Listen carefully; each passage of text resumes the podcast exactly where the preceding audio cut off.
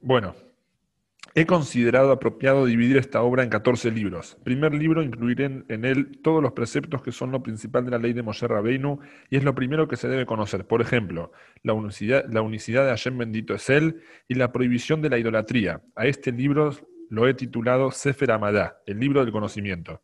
Segundo libro, incluiré en él los preceptos que son constantes, que nos fueron ordenados para amar a Hashem y recordarlo siempre.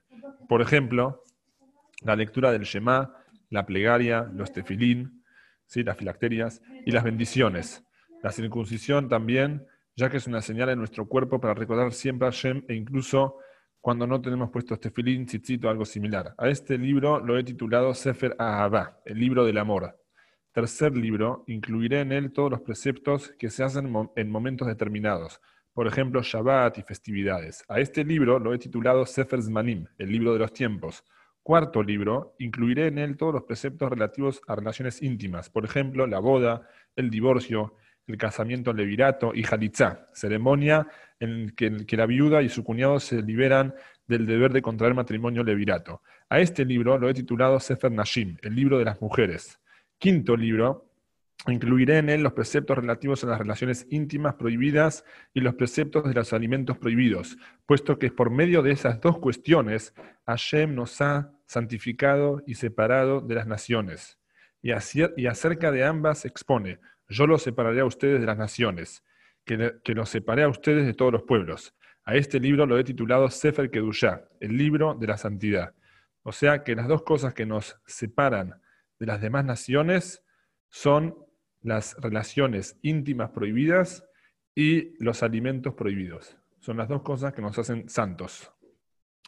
Sexto libro. Incluiré en él los preceptos que debe cumplir quien se autoimpone prohibiciones por medio de las declaraciones. Por ejemplo, juramentos y promesas. A este libro lo he titulado Sefer Aflaa, el libro de las promesas. Séptimo libro. Incluiré en él los preceptos relacionados con el fruto de la tierra. Por ejemplo, Shemitah, lo del séptimo año, el sabático, Yobel, el año de jubileo, los diezmos, la terumot y los demás preceptos que se derivan de estos temas. A este libro lo he titulado Sefer Zraim, el libro de las semillas. Octavo libro, incluiré en él los preceptos relacionados con la construcción del gran templo y las ofrendas comunitarias periódicas. A este libro lo he titulado Sefer Abodá, el libro del servicio. Noveno libro, incluiré en él los preceptos relacionados con las ofrendas de particulares. A este libro lo he titulado Sefer Korbanot, el libro de las ofrendas. Décimo libro, incluiré en él los preceptos relacionados con la pureza e impureza ritual. A este libro lo he titulado Sefer Tahara, el libro de la pureza. Un décimo libro incluiré en él los preceptos aplicables a las relaciones interpersonales y que tienen a priori daños monetarios o físicos. A este libro lo he titulado Sefer Nezakim, el libro de los daños. Duodécimo libro, incluiré en él los preceptos de compra-venta. A este libro lo he titulado Sefer Kinyan, el libro de las adquisiciones.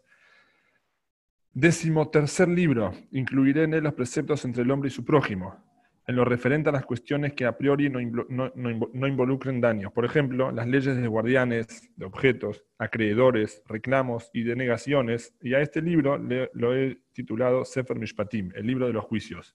Decimocuarto libro, incluiré en él los preceptos delegados al Sanedrín, Tribunal Rabínico Supremo. Por ejemplo, las ejecuciones de la pena capital dispuestas por los tribunales, la admisión de testimonios y las leyes relativas al rey y las guerras. A este libro lo he titulado Sefer Shoftim, el libro de los jueces. La siguiente es la división de las leyes de este compendio de acuerdo con la temática de cada uno de, los libros y la agrupación de los preceptos en leyes por temas. Y ahora comenzaré a explicar ordenadamente todas las normas de cada precepto y todas las leyes contenidas en ellos con la ayuda de Hashem.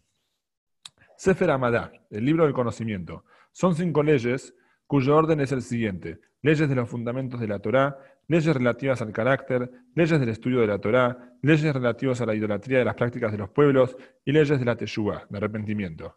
Leyes de los fundamentos de la, de la Torá incluyen 10 preceptos, 6 preceptos positivos y 4 preceptos negativos. Y son, 1. Saber que existe Hashem allí, incluso en los niveles inferiores de la existencia física. 2. No dar lugar al pensamiento de que existe otro Dios fuera de Hashem. 3. Unificarlo. Cuarto, amarlo. Quinto, temerle. Sexto, santificarlo. Séptimo, no profanar su nombre. Octavo, no destruir objetos sagrados, como sinagogas, nombres divinos, etc. Noveno, escuchar al profeta que hable en su nombre. Diez, no ponerlo a prueba. Después, leyes relativas al carácter. Incluyen 11 preceptos, 5 preceptos positivos y 6 preceptos negativos. Y son los siguientes. 1. Imitar sus caminos. 2. Aferrarse a quienes lo conocen. 3. Amar al prójimo. 4. Amar a los conversos. 5. No odiar a los, propios hermanos. 6. Reprender al semejante cuando, su conducta no es correcta. 7. No humillar. 8. No afligir a los, a los, a los débiles. 9. No chismorear. 10. no vengarse. 11. No guardar rencor. Leyes del estudio de la Torah incluyen dos preceptos positivos. Uno, estudiar Torah. Dos, honrar a los maestros y a los sabios. Leyes relativas a idolatría las prácticas de los pueblos incluyen 51 preceptos, dos preceptos positivos y 49 preceptos negativos, a saber, 1. No ir tras la idolatría. 2. No desviarse tras los pensamientos del corazón y la visión de los ojos. 3. No blasfemar. 4.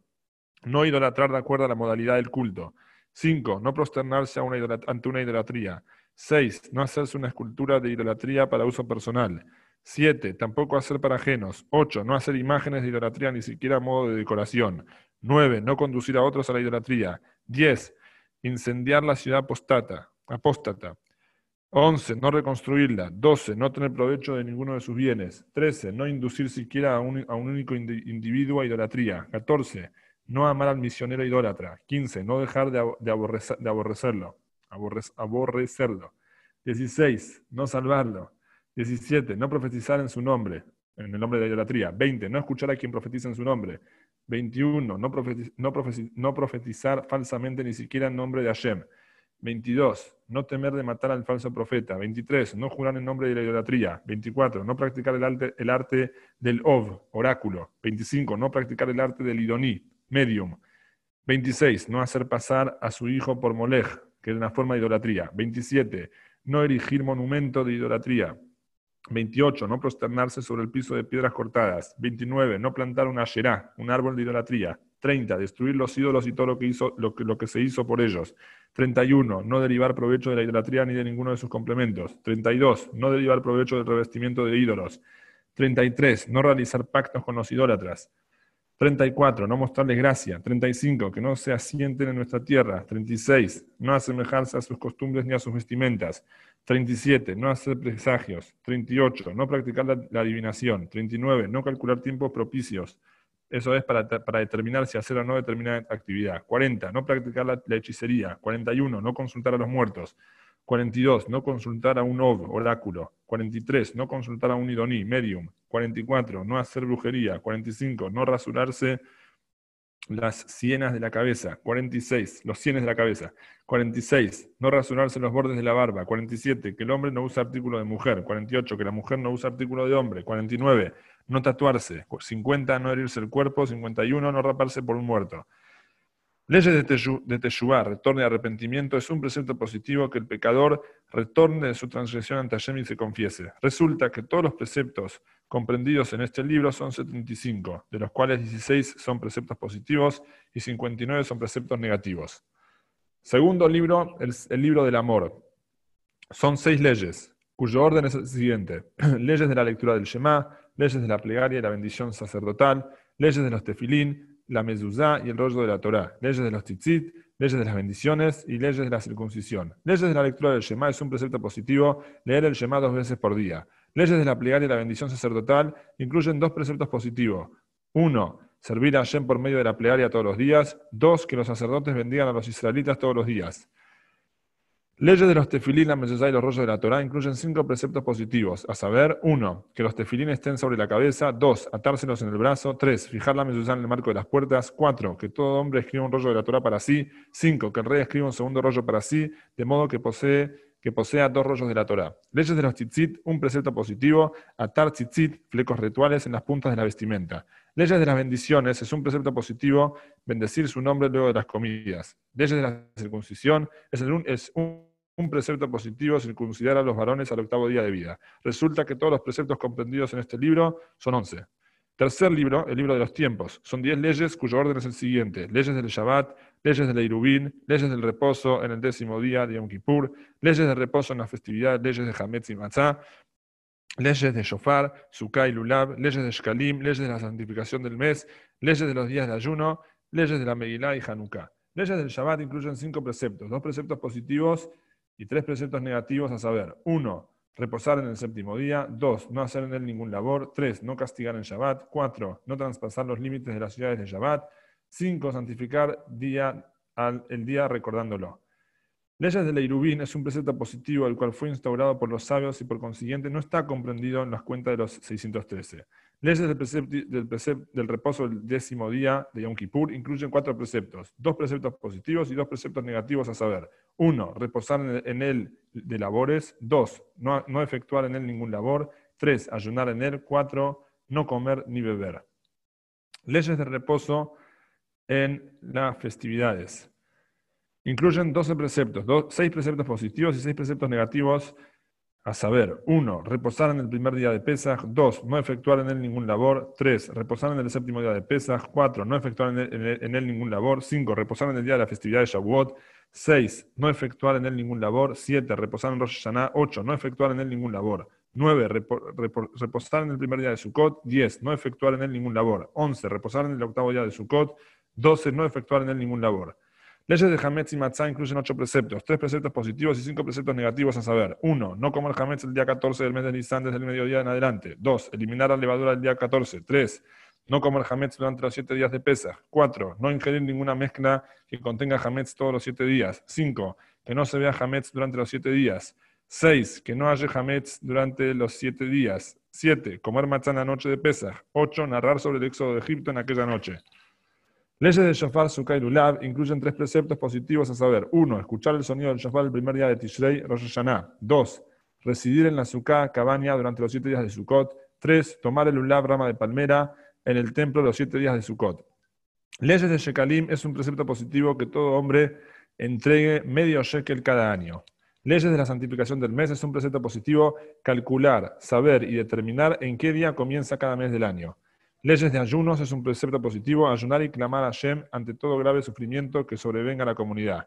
Leyes de Megillah y Hanukkah incluyen dos preceptos positivos instituidos por los sabios, los cuales no están incluidos en la cuenta de 613. Resulta que todos los preceptos de la Torah abarcados en este libro son 35, de los cuales 19 son preceptos positivos y 16 son preceptos negativos, y contiene tres preceptos de los sabios, Eirub, Hanukkah y Megillah.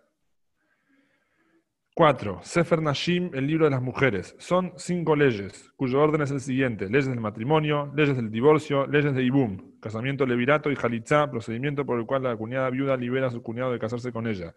Leyes de la joven virgen, leyes de Sotá, mujer sospechada de adulterio. Leyes del matrimonio incluyen cuatro preceptos: dos preceptos positivos y dos preceptos negativos a saber. Uno, contraer matrimonio por medio de un acta matrimonial y ceremonia nupcial. Dos, no intimar con una mujer sin mediar acta matrimonial y ceremonia nupcial. Tres, no negar a la esposa el alimento, la vestimenta ni cohabitación. Cuatro, fructificarse y multiplicarse de ella. Leyes del divorcio incluyen dos preceptos. Uno, un precepto positivo que es el de divorciarse de su esposa, eh, que el que se divorcie de su esposa lo haga por medio de un acta de divorcio. Dos, que la divorciada no regrese con él luego de haber estado casada con otro hombre. Leyes de Ibum, casamiento de liberato y Jalitzá, la anulación de la obligación del Ibum, incluyen tres preceptos, dos preceptos positivos y un precepto negativo. A saber, uno, efectuar el casamiento levirato, dos, efectuar la Jalitzá, anulación del deber de contraer matrimonio levirato, en caso de que el cuñado no quiera casarse con su cuñada viuda. Tres, que la viuda no se case con otro hombre hasta que quede anulada la obligación de matrimonio de su cuñado para con ella. Leyes de la joven virgen incluyen cinco preceptos, tres, tres preceptos positivos y dos preceptos negativos a saber. Uno, multar al que seduce a una mujer con fines inmorales. Dos, que el violador contraiga matrimonio con su víctima si es que ella quiere. Tres, que el violador pierda el derecho de divorciarse de su víctima. Cuatro, que la mujer que haya sido difamada por su esposo permanezca casada con él para siempre. Cinco, que el hombre que haya difamado a su esposa pierda de por vida el derecho de divorciarse de ella. Leyes de Sotá, una mujer sospechada por adulterio, incluyen tres preceptos, un precepto positivo y dos preceptos negativos. A saber, uno, realizar a la mujer sotada el examen ritual descrito en la Torah relativo a las sospechas de adulterio. Dos, no ponerle aceite a su ofrenda. Tres, no ponerle olíbano. Resulta que todos los preceptos abarcados en este libro son 17, de los cuales nueve son preceptos positivos y ocho son preceptos negativos.